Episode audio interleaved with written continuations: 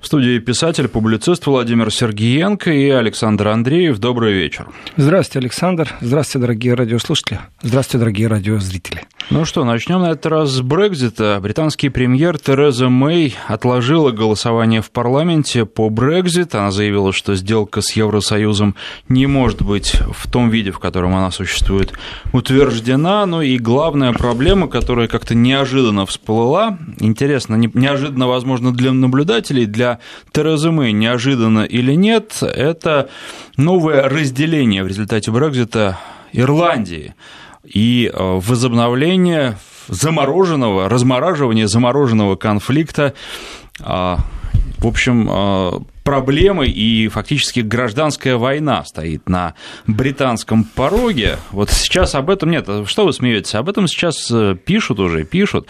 А как будут решать проблему? Ведь в Евросоюзе -то тоже не готовы дальше что-то обсуждать, ждать, откладывать, переписывать. Я, Александр, смеюсь, потому что мне смешно. Мне смешно разговоры сегодня о гражданской войне в Великобритании. Если бы вы сформулировали по-другому как-то э, вопрос или свой тезис, например, развал Великобритании превращение Великобритании просто в Британию, я бы сказал, о, да. А вот здесь смешно, потому что для гражданской войны предпосылок сейчас не вижу. Э, вижу другие предпосылки. Это не шутейные предпосылки. Давайте так, в 2014 году Шотландия уже э, проводила референдум о том, что она хотела бы покинуть Великобританию. Вот как-то кажется, так Великобритания, Англия одно и то же государство. Нет, посмотрите на футбол. Они представленными разными сборными. Вот сборная Уэльса, а вот сборная Англии. Это особая форма государственная Великобритания. И не только особая, потому что корона ее Величество и над Австралией, и голосование об этом тоже происходит, знаете, так, э, силь, сильными э, сталкиваниями гражданских инициатив, потому что кто-то говорит, что мы давно-давно независимы, а кто-то говорит, нет, это традиция, мы должны остаться, по крайней мере, номинально, ну, под ее величеством. Ведь Шотландия – это пункт, о котором мало говорят. Об Ирландии говорят много, а Шотландии мало. В принципе, из Шотландии вышла инициатива, которая сегодня уже получила разрешение. Евросоюз имеет очень интересную структуру. Есть суд в Евросоюзе, очень специфический суд. Он э, вправе только для тех, кто в, юрисдик... Э, в поле юрисдикции находятся только те, кто находится в Евросоюзе, и только те, кто действует по нормативам Евросоюза. И этот суд, он чем специфический? Он может, э, в принципе, отменить решение Национального Верховного Суда. То есть это высшая инстанция Евросоюза. И именно из Шотландии исходила инициатива о том, чтобы рассмотреть вопрос, а может ли э, Великобритания вернуться в Евросоюз, при этом без согласования всех остальных участников. Итого, если Великобритания, давайте так по-честному, отваливает из Евросоюза, то, что называется Брекситом, то все страны должны проголосовать. Не только Великобритания сказала, я хочу уйти. Все остальные тоже должны сказать, я хочу уйти. А теперь представьте себе, Великобритания говорит, да, мы так думали, думали, знаете, почесались, что-то мы передумали, мы остаемся. По логике вещей, ну мы же уже проголосовали все страны Евросоюза, чтобы они шли к чертовой матери. А тут придется заново голосовать? Нет. Вот здесь есть решение Евросоюза. Для того, чтобы вернуться в Евросоюз, не надо собирать э, голоса. Э, это очень важный момент, потому что, в принципе, в Европе есть те, которые хотели бы Великобританию демонстративно наказать за то, что она э, вот, придумала свой Брексит. Демонстративно наказать как? Это создать особые экономические условия, в которых Великобритания будет страдать от того, что она не в Евросоюзе. То есть, например, Евросоюз с удовольствием хотел подписать пакт о внепошлиной торговле с Канадой и США. Ну, мы имеем в виду до Трамповскую эпоху. И Почему бы такое же соглашение не писать с любой другой страной мира, если для этого есть какие-то предпосылки? Например, Великобритания. Но вышли вы из брюссельской вертикали, но не хотите подчиняться брюссельским законам. Это касается не только мигрантов, это касается очень многих вещей. Экология, э, социальное отчисление. То есть, ну, стандарт европейского мышления, он тоже очень силен э, в политическом контексте, потому что я наблюдаю, и, как сказала наша собеседница в субботу, Карен Буш-Головко, что многие страны просто переписывают брюссельские доктрины, выдавая их за национальные. Ну, обманывают свой народ.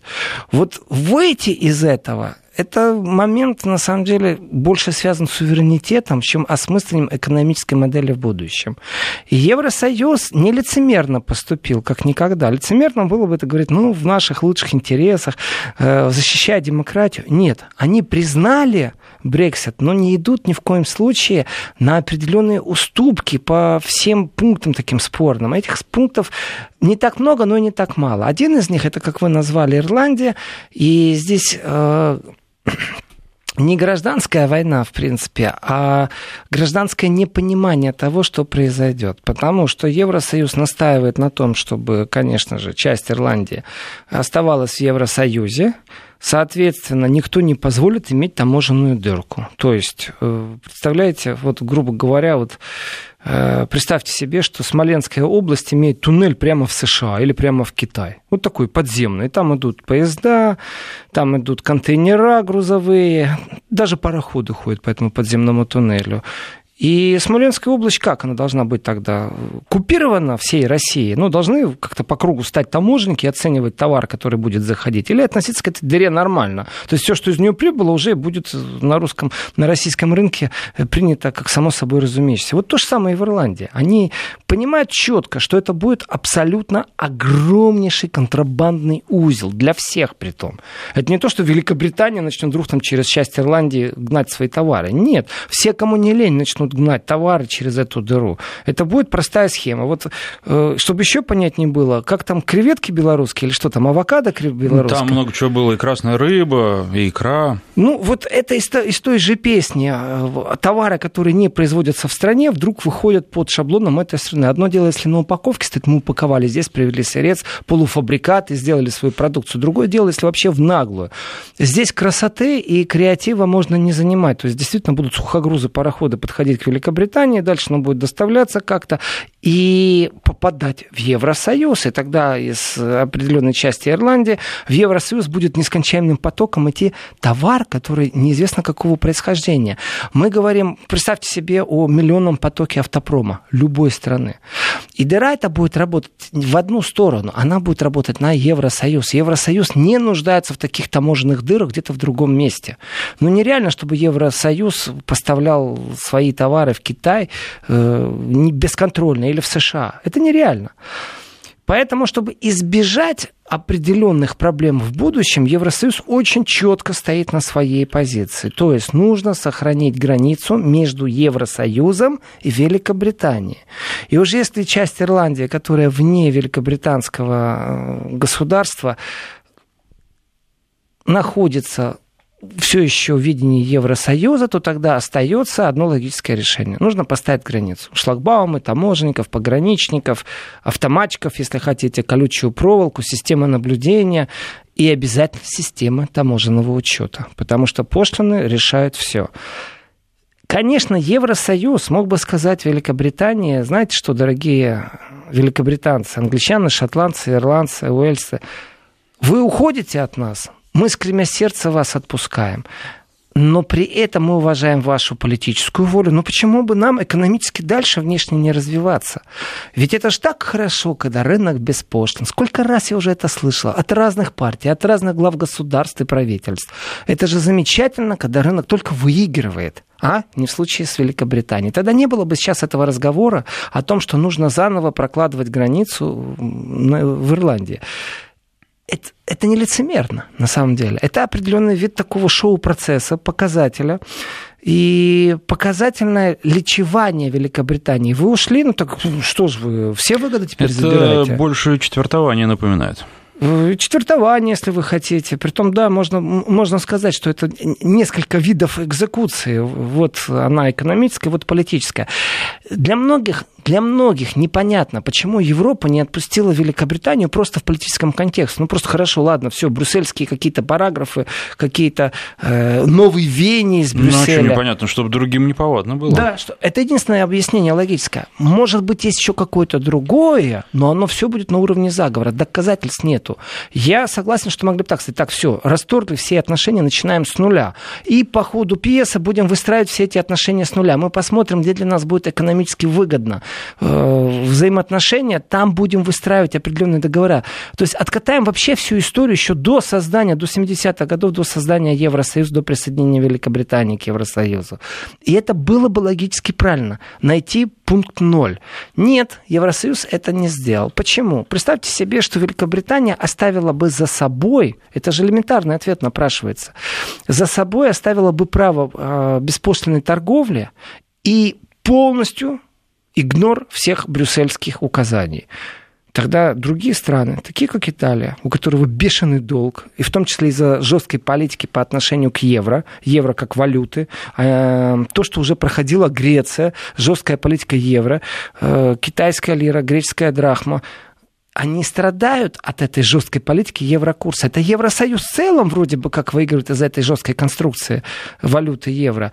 А страны, которые привыкли, скажем, к частичной э, Подскажите мне это слово вылетело из головы, когда он... Инфляция, вот, инфляция, надо же, инфляция вылетела из головы. Частичная инфляция, регулярно обновляют э, курсы такой, знаете, уже непонятно. Один э, рубль стоит тысячу лир или тысячу тридцать четыре. Вроде бы ничего не изменилось, а курс уже подравняли. Вот эти интересные экономические модели, они закончены, их нету, есть жесткая конструкция. И оставшись в беспошлиной торговле, то есть получая всю максимальную прибыль от этой беспошлиной торговли, а это ведь не только автопром немецкий, который кажется, что вот он экспортирует. Давайте возьмем банковскую деятельность. Каждый перевод денежной единицы, каждая транзакция, она приносит кому-то прибыль. И тогда можно было бы великобританским банкам остаться на территории Европы, э, дальше заниматься бизнесом, кассировать деньги, но налогом облагаться у себя в Великобритании и беспошлино э, выводить все свои схемы, все свои структуры на европейские рынки. При этом ситуация была бы бесконтрольна, потому что в этот же момент Великобритания, конечно же, могла бы заключить там отдельный единичный договор с Гонконгом. Ну а почему нет? Гонконг сто лет и так у них там был в аренде. Тогда Европа должна была бы отрегулировать. Ну, вы с Гонконгом заключаете беспошлино, то есть если фирма имеет э, место жительства прописано в Гонконге, у вас какие-то особые права, значит, мы тут же берем это под надзор. И каждый раз вот так бюрократически друг за другом подглядывать и решать проблемы по ходу их появления. Евросоюз однозначно сказал нет. И вот эта вот жесткая позиция Евросоюза, очень хлесткая, она не имеет отношения к Великобритании на мой взгляд, как показательно, вот наказательная, она все-таки показательно демонстративная для тех, кто хотел бы покинуть Евросоюз. Для той же Италии. Вроде бы мы не слышим о том, что в Италии кто-то хочет покинуть Евросоюз. Вроде бы. Дайте повод. Дайте повод, а желтые жилеты заполнят вам Италию так, что мало не покажется, и протестовать будут не против своего правительства, протестовать будут против Брюсселя и требовать выхода. Вот эти вот нюансы, э, зачем Брексит нужно проводить именно в таком жестком режиме, они понятны. Понятно с точки зрения Европы. И Европа ничего не проигрывает. Из Великобритании же на перегонки побежали банки они действительно вдруг заинтересовались о том, как нужно и где прописаться в Европе. Здесь, конечно, тут же началась конкуренция. Германия и Франция стали на себе рвать рубахи, посыпать себя пеплом и говорить «мы лучше». Франкфурт говорил, на Майне, конечно, что они являются идеальным местом, потому что вот вам аэропорт, от аэропорта ехать, понимаете ли, по широкому автобану, три минуты вы в центре. Э, плюс все другие международные банки тоже очень часто присутствуют. Плюс биржа присутствует. Париж, Туджин. Нет, у нас будет льготная ставка, у нас налогообложение будет другое. И стал перетягивать, понимаете, вот здесь даже Германия с Францией, тандем-тандем. Тут же стали каждый на себя перетягивать. Вопрос, если вы вместе собираетесь счастливое будущее в Соединенных Социалистических Штатах Европы, то зачем же вы перетягиваете одеяло, где банки э, будут себя чувствовать лучше? Вы с прицелом на будущее, что вы тоже разведетесь когда-то? Э, что же не за нездоровая конкуренция? Создайте единый банковский центр. Нет. Пожалуйста, тут все вспомнили о своем суверенитете. И показательность вот именно в контексте для тех, кто остается, не для тех, кто уходит, а для тех, кто остается, она не только с Италией связана. Э, в принципе, в принципе, опять же, если поговорить о Польше, Польша не заинтересована в брюссельских указаниях.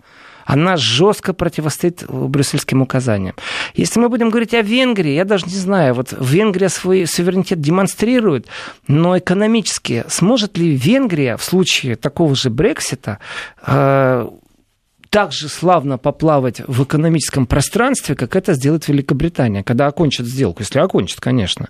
Не просто так шотландцы начали разговор о том, что давайте вернемся. А, потому что у нас есть один из шансов. Как только Брекзит будет закончен, начнется выход из Великобритании той же Шотландии. Почему нет? И Великобритания станет на одно государство меньше. Вот это проблема совсем другого уровня. Тогда те, кто инициировали э, Брексит как определенный суверен... шаг вперед именно суверенности, они окажутся теми, кто развалил Великобританию как государство. Это тоже один из вариантов, который надо рассматривать. Это наше, скажем, ну, ближайшее пятилетнее будущее. Я понимаю, что в 2014 году они сделали референдум, шотландцы. Но уже прошло время, второй референдум. Вот сейчас делать глупо. Но еще непонятно, вышли, не вышли, остались, не остались. Может, стоит побороться, чтобы всем вместе остаться.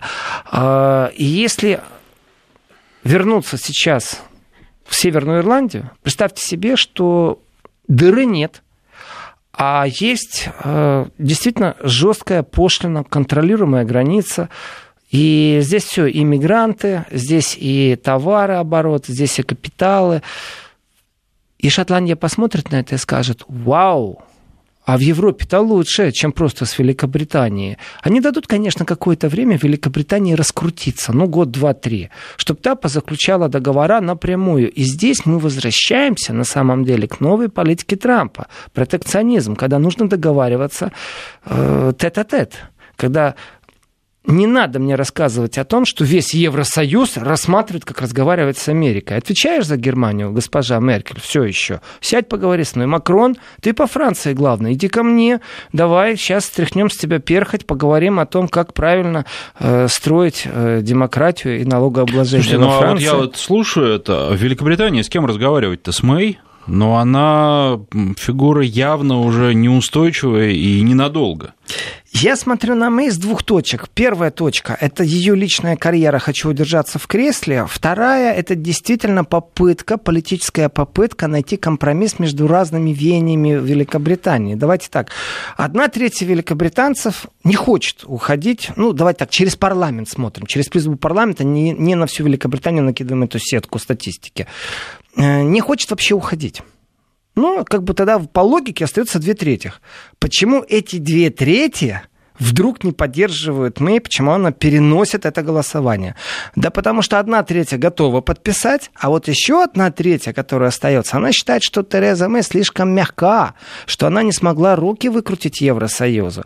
И Мэй себя загнала в определенную ловушку. Здесь она действительно уже не как человек, который цепляется за кресло, а человек, который все еще по инерции пробует найти консенсус в совсем неприемлемых векторах. Вот эти, которые говорят, что слишком мягко, выходит, они свои условия Европе навязать не могут. Потому что, давайте так, Брюссель уже четко заявил, что пересмотр соглашения о выходе Великобритании из ЕС не будут переводить новые переговоры. Наша позиция не изменилась. Это официально представитель Еврокомиссии заявил. То есть, по словам председателя брюссельского ведомства Жан-Клода Юнкер, достигнутое соглашение является лучшим из возможных. Все, точка. Евросоюз не хочет больше общаться. Он оставил Мэй наедине с ее внутри... Э, парламентскими разборками. И вот эта вот одна треть, которая требует более жесткого, она же э, выхода, она же и от Мэй требует определенной жесткости. Он говорит, так, еще раз в Брюссель и объясни им, Пойди и объясни им. А знаете, как тяжело с имперскими замашками, с имперскими амбициями? Это вам не про Солсбери, там, знаете, какую-то пену взбивать Слушайте, но они же должны договориться по местным же законам до 21 января. Получается, что Слушайте, знаете что, закон Александр такой. Что дышло? Это мой закон, что хочу, то и делаю. Куда повернем, туда и вышло. Не это... только у нас что дышло? Что значит у вас? У вас, у вас такие законы? У нас такие поговорки. Ну, а, хорошо, если у вас такие поговорки.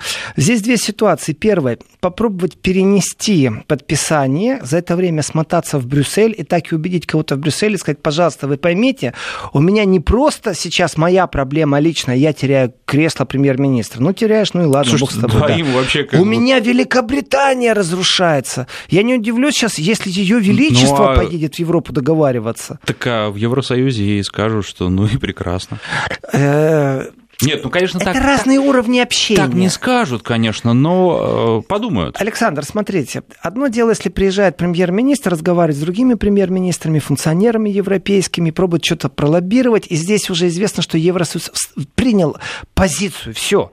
Мы демонстрируем свою жесткость, потому что ну, все побегут с этого корабля. Ну, кто действительно останется? Бенелюкс, Германия, Франция, все.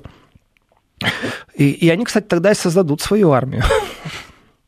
А вот если рассматривать э, визит э, их величества, это я серьезно сейчас говорю. Нет, а их величество, оно с кем их разговаривать-то поедет? Вот. С Макроном? Нет. У него проблемы, Нет. мы будем говорить. Нет. С Меркель? Нет. Их величество не будет разговаривать с руководителями правительств и с руководителями государств. Их величество поедет по их величествам. Она поедет в Испанию королю, она поедет в Данию королю, она приедет в Нидерланды королю.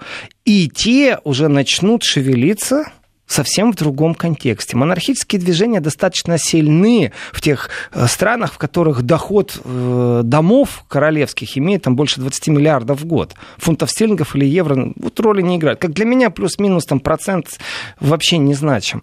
И влияние их на политику вроде бы незаметно. Это правда, вроде бы незаметно. Но представьте себе их величество. Из Великобритании, говорит, их величеству из э, Нидерландов. При этом рядом будет сидеть. Как правило, не собирается на похоронах и на свадьбах, как правило. А здесь она скажет, отечество в опасности, не будет больше монархии, наш дом ослабеет, помогите, пожалуйста. Все, что нам нужно, и дальше будут произнесены а заветные вот слова. Дальше давайте продолжим после выпуска новостей и небольшой рекламы писатель-публицист Владимир Сергеенко. Писатель-публицист Владимир Сергеенко и Александр Андреев. Итак, э, королева Великобритании поедет по европейским родственникам, ну, почему договариваться по с ними.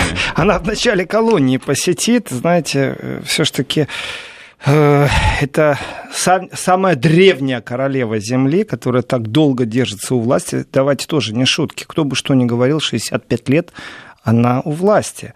И ее власть распространяется не просто на королева Соединенного Королевства Великобритании и Северной Ирландии, она еще и глава Сотрудничества наций. Это помимо Соединенного Королевства королева Канады, Австралии, Новой Зеландии, Ямайки, Барбадоса, Багамских островов, Гренады, Папуановой Гвинеи, Соломоновых островов, Тувалу, Сент-Люсии, Сен-Висента, Гренаде, И они Антигуты, все будут давить на Евросоюз. Барбуды, Белис, Сан-Китис и Невис. Я даже не знаю, где этот Невис находится на самом деле. Где она представлена генерал-губернаторами. И вот если они все все сбросятся и начнут давить на Евросоюз, то, конечно, я шучу, Александр, я шучу. Но я вот хочу вернуться все равно к правды. родственникам из Евросоюза, ведь э, ключевые экономики и страны, которые сейчас принимают решения в Евросоюзе, это Германия и Франция, а там с монархией напряженка. Ну да, умудрились избавиться. Ну давайте так, шутки шутками, но Содружество страны Содружества наций, где все-таки Елизавета II возглавляет все, население 150 миллионов. Это очень большой потребительский рынок. И тоже шутки шутками, поедет ли она, да, есть, есть такой момент, что последнее путешествие по Европе будет связано именно с Брекситом. Это, не знаю, насколько это клуарно или фильетонно, но об этом разговоры идут.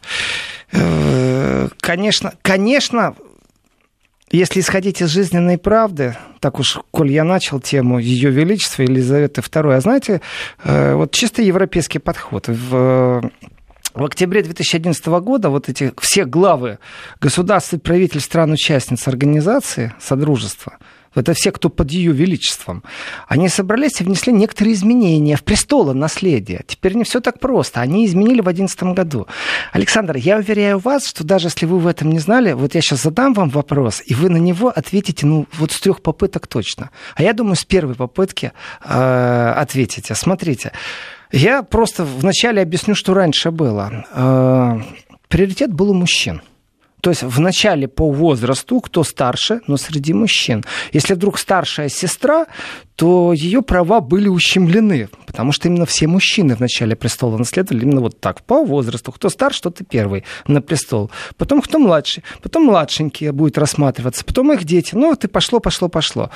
А, а вот женщины, они не то чтобы были исключены из престола наследия, они рассматривались, но только после мужчин. До них обычно очередь не доходила. Да, так вот вопрос. Вот, вот, вот 2011 год, гендерное равенство, что они изменили в престолонаследии? Собрали всех глав содружеств государств. Они изменили этот пункт. Женщины у них тоже стали теперь вот в очереди по старшинству. Это очень важное изменение, знаете, там у нас новое столетие, новое тысячелетие, и вот они сообразили. Шутки шутками. А, Мереза Тей, Тереза Мэй, ну, ее так часто называют, тоже это филитонное название, не только у меня, оказывается, оказывается, и англичане ее так называют, и немцы ее так называют. Вы правы, э, насчет монархии, в Германии и Франции с монархией грустно, и вообще ее нет, и давно, хотя, э, скажем, революцию, которая произошла в Германии и отменила все титулы, это имеет отношение ко Второй мировой войне. До Второй мировой войны там были титулы, после не было. Этого никто не заметил. Практически произошла э, революция, свергли монархов, наследников и как-то упразднили все это, хотя титулы в телефонных книгах еще иногда попадаются, они просто привязались к фамилии. И так уже, если честно быть, то принц Ганноверский, там где-то 368 может, обновили сейчас 372 место э, по праву наследия наследия великобританского трона. Но теперь я закончу тему великобританского трона, а вернусь к э, Терезе Мэй ее проблема заключается не в том, что от нее разбегаются те, кто недовольны ее работой, близкие помощники. В принципе, так получилось, что появилось... Вот все знают, что такое Брекзит, но мало кто знает, что такое брекстоп. А брекстопом называют именно вот э, то, что происходит с островом и какой будет режим поддержки в Северной Ирландии в составе таможенного союза. И вот этот вот брекстоп, он э, вот если быть политиком, он не играет никакой роли. Как будет, так и будет. Сделаем и сделаем. Если быть философом, то, конечно же, вот в будущем заложенная мина замедленного действия, в котором может произойти именно э, вот такой, знаете, катастрофический развал Великобритании, если кто-то выйдет из Великобритании, это смесь экономики и это смесь философии. Если вы верны традициям Великобритании и хотите в славу ее величества, которое надо сейчас спасать, что-то сделать, то, конечно же, нужно удержать государство Содружества. И мы говорим не о Канаде, конечно, и не о Гвинее-Бисау, как-то не смешно. Э, мы говорим о Шотландии, мы говорим об Ирландии. Вот здесь, в принципе, обкатывается вся маршрутная карта. Быть или не быть Великобритании в том виде, в котором она есть. Потому что сегодня Великобритания вышла, завтра Шотландия выйдет из Содружества. Евросоюз сам по себе более привлекателен для инвестиций, для гарантий, э, для экономического развития. Да рынок больше банально. Рынок больше. Потом вместе все-таки защищаться легче. Я сейчас имею в виду только китайские товары, ни больше, ни меньше. Я сейчас имею в виду, ну, конечно, еще плюс Трамп со своим протекционизмом, потому что пересидеть, дождаться, пока он идет, так просто не получится. И здесь, ну, есть определенный нюанс. То, что она перенесла, это технический перенос голосования, потому что он был бы провальный. Теперь так, что она может сделать? Разглядываем варианты. Вариант первый. Э, как попало, знаете, вот, да, ну, ладно уже, ну, там, на русская авось. Понадеяться, подписать как угодно, все, задекларировать и начать это плавание в неизвестном море, где будет штормить очень сильно экономически, санкционно будет штормить очень сильно, и в этом в этом плавании вот тогда есть большой шанс откола Шотландии. Это просто вот бабки не ходи.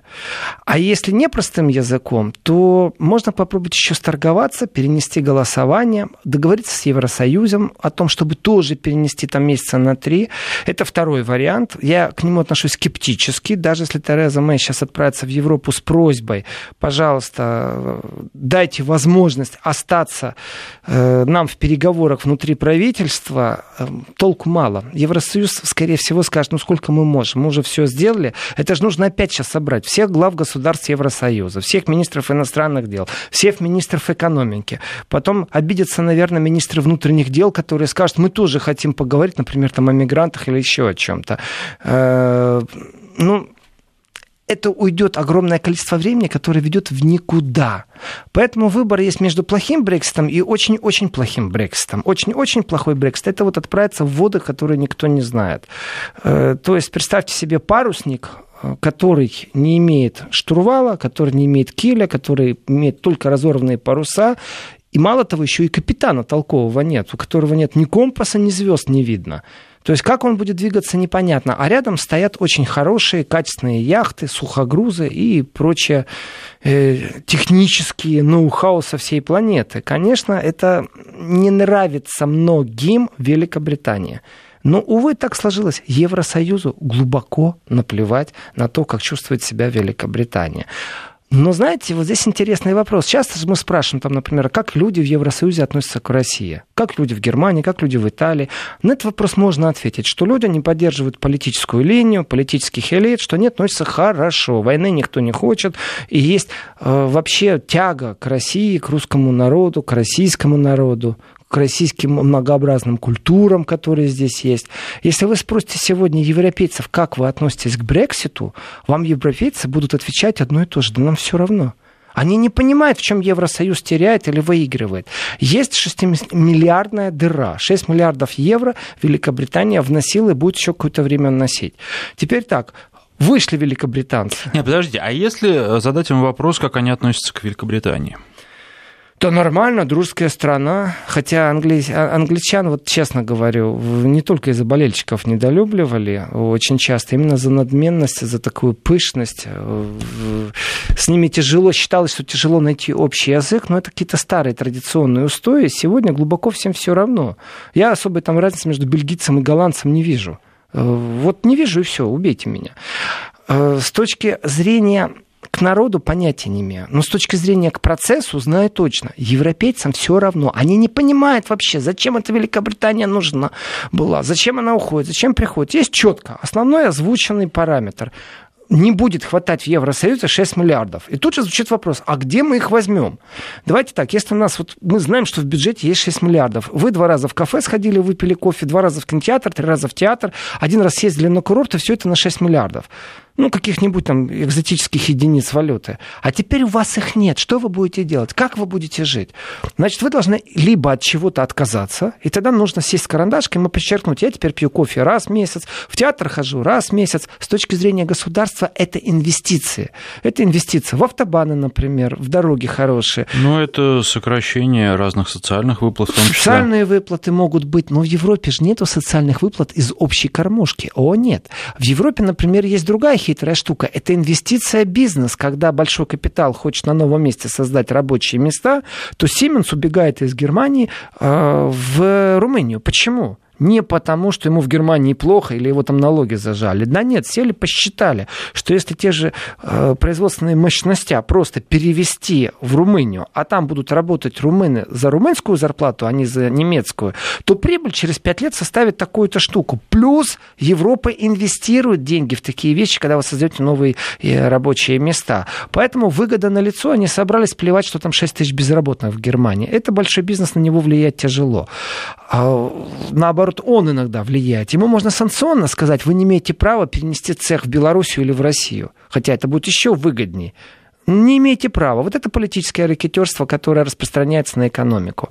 И в контексте вот этих игр, вот как оно все происходит, вот кажется, что все понятно. На самом деле 6 миллиардов, которые нужно будет сократить, это не на кофе, не на театр, не на поездки в отпуск. Э, это программы, которые в ЕС. Где-то нужно подтянуть юстицию, например, в Польше. Э, вырастить целое поколение новых людей, которые будут испытывать те же самые чувства по отношению к европейской юстиции. Э, там верховенство права, назначение судей идет не от государства, а вот а, а из Европы, например, или ротация определенная, закрепление прав. Это выращивание, это деньги влитые в образование. Где-то нужно врачей выращивать, а где-то нужно в детсады вливать, потому что детсадов нету и педагогов нету. Где-то стандарт э, старости настолько силен, что есть те, кто ухаживают. Ну, деньги государства платят или страховки платят по уходу за старостью, так званые а, ухаживающий персонал высшего санитарного образования или среднего санитарного образования. Я не знаю, как по-русски это сейчас сказать правильно, но ну, понятен смысл, контекст. А где-то вообще нету этого. Поэтому, опять же, нужно а, во-первых, научить людей, дать образование, потом подать, создать структуру, в которой найдутся деньги под все это. Но пока структуры нет, известно, где брать. Не все сводится к тому, что строятся автобаны, автобаны, еще раз автобаны. И вот здесь нужно сильно сокращать. Во-первых, это большая грызня. Грызня между обиженными. Кто-то будет считать, что вот несправедливо построили автобан, который соответствует целям НАТО. Э, например, Гаага, э, Варшава потому что нужно танки срочно перекидывать куда-то туда, с запада на восток, а еще желательно даже не Варшава, а Вильну, Сталин, Рига, вот туда, чтобы дорога соответствовала стандартам, по которым два танка могут одновременно ехать на грузовике э, и не заденут ни одного моста. То есть все мосты нужно либо углублять, проезд под мостами, либо мосты выше поднимать. Это же миллионы. Вопрос тогда, а что говорить грекам? Они вроде не на границе с Россией. Зачем им ремонтировать дороги? Ну им же обидно. И вот здесь, представляете, 6 миллиардов это большие деньги. Э, это огромные деньги. Они исчезнут. И два варианта. Либо сократить, либо заработать. И вот Евросоюз, он не понимает, где сократить, это так. Грызня, грызня, еще раз грызня. Но вот где заработать, этого никто не понимает, а особенно в контексте новых вызовов, особенно вот э, протекционизм Трампа. Э, как эти 6 миллиардов наполнить? В принципе, Германия, она не раз говорила, ну давайте так, мы, мы можем, если, например, мы не будем вкладывать деньги в НАТО, тех же полтора процента ВВП, которые можно сохранить, не доплатить, не будем повышать, мы готовы в Евросоюз отчислять, как один из вариантов. Но тут же придет Трамп, опять кулаком по столу начнет бить, ногами топать и кричать, что он требует и настаивает, чтобы они платили в НАТО, чтобы оборонку увеличивали. Где еще? Экспорт, да вы знаете, такая большая проблема и с импортом, и с экспортом, что, опять же, э, тут только в ближайшем будущем такая реструктуризация всего экспорта будет, и импорта, кстати, что гарантия о том, что Евросоюз может заработать даже 3 миллиарда дополнительных, где? Ну, разве что Великобританию начнут продавать что-то по завышенным растаможенным ценам. Так что э, ближайшее будущее, оно немного хаотично между Великобританией и Евросоюзом. Ну, вы знаете, вот по той картине, которую вы нарисовали, получается, что сейчас либо Евросоюз развалит э, Великобританию, либо Великобритания развалит Евросоюз Но с помощью 92-летней Елизаветы II, которая поедет со всеми договориться о том, что надо Тут Евросоюз развалить. так стариной и поедет в последний тур спасать монархию. Э, не забываем вариант по поводу того, что можно вернуться. Для того, чтобы вернуться в Великобританию Это, в Евросоюз... надо приползти, нет? Нет, нет. Э, во-первых, решение суда есть Евросуда о том, что не надо приползать. Просто Великобритании отдали такое право, знаете, Хочу вернусь, хочу уйду, хочу под столом валяюсь. И вот в этом праве не надо согласовывать с Евросоюзом возврат. Не надо. Для этого что? Это, это решение суда, на самом деле, оно подталкивает к определенным протестным настроениям. Ведь у Брекзита есть тоже противники, это не только Шотландия. И вот этот вот толчок, он так как-то вовремя пришел, знаете, прям вот за один день до того, как должны Великобритания проголосовать. И тут раз, и говорят, вы можете вернуться. Для этого вам не надо с Европой разговаривать. Просто скажите, что вы хотите вернуться. Представляете, как Европа просит вернуться. Но это, правда, решение суда. Нужно говорить правде в глаза. Это не политическое решение, это юридическое, правовое поле. И здесь Великобритания, так скажу, конечно же, может застыть на секунду и задуматься, да ну его все к черту, ну его в болото, давайте сделаем еще один референдум. А мы сегодня сказал, не будет второго референдума. Это она сказала сегодня. На самом деле технически тяжело его подготовить до того момента, пока наступает дата, когда Евросоюз говорит «Ауфидерзейн», «Ревуа», «Чао», Подгорает «Белла». уже, да и на всех других языках, до и что там еще. Так вот, э, к этой дате невозможно подготовить, говорят, больше трех месяцев нужно. Да, в течение двух месяцев сейчас быстренько да сделать нет, ну сейчас же Jingle Bells и все дела, то есть время-то остается совсем немного. Отменят новогодние праздники, в конце да, концов. Рождество отменят, отменят Рождество, как-то выкручиваться надо. Это же, вот этот фильм был, как кто-то там украл Рождество. Тереза Мэй? Со своим Брекситом. Ну, много уже пародий на, на Терезу Мэй, и сказочных, и фильмовых, фильмошных, киношных. Я ее ни капельки не жалею. Знаете, почему я ее не жалею? Потому что я обратил внимание на такую закономерность. Как только у Терезы Мэй горячо становится на собственном небосводе, вот именно внутри ее кабинета, когда ее покидает, давайте так, что это за правитель, от которого все разбегаются ну, бегут. Как правило, люди стремятся сесть в министерское кресло. Во-первых, зарплата хорошая. Во-вторых, полномочия. Знаете, не только машина с синей мигалкой. А от нее убегают. Что ж это за правитель такой? И она держит свою линию, дальше вот гнет. Ну, это хорошо, мое личное восприятие. Но давайте теперь не лично возьмем, а вот давайте посмотрим статистически. Каждый раз, когда у Терезы Мэй э, начинаются проблемы, тут же начинается какая-то атака на внешнего врага и нужно Отечество спасать, и все газеты, все СМИ, все телевидение, весь интернет мелькает только одним – внешним врагом. А внешний враг сегодня в Великобритании назначен э, – это Россия. Поэтому я вот ожидаю такой вещи. Тереза Мэй сейчас перезвонит кому нужно в Европе, в том числе, конечно же, Макрону и Меркель, однозначно, Юнкеру она перезвонит, э, в Польшу звонок сделает, все-таки поляк тоже там в игре, но Э, скажет, давайте, по крайней мере, сделайте вид, что вы со мной встретитесь, и однозначно откажите мне. Ну и будем жестко выходить, ладно. Это как э, навал у кораблей, когда кто-то хочет проникнуть куда-то, вот его надо вытеснять из нейтральных вод или вообще прекращать эту деятельность. Так вот, я переживаю за то, что Тереза Мэй прибегнет опять к использованию вот этого оружия. Оно у нее прагматично каждый раз появляется. Она начнет опять, она найдет какой-то новый Солсбери, она найдет Керченский пролив, она что угодно сейчас придумает, вплоть до объявления войны. Я серьезно сейчас говорю. Это мой большой страх. Не то, чтобы я спать не могу, но я с этой мыслью засыпаю, с мыслью просыпаюсь. Как бы я выкручивался, если бы я был такой, знаете, простите меня за это слово, не прагматичный, а конченый политик, от которого все министры бегут, а я свою линию гну дальше. Мне Европа сказала, что не будет ничего пересматривать, а я гну линию дальше. У меня королевство рушится, а я гну линию дальше. У меня Северная Ирландия стоит поперек горла, а я линию гну дальше. Что бы я сделал? Ну, то есть вы считаете, что крику «волки, волки» снова все поверят? Э, не знаю, что поверит, но я боюсь, что он прозвучит.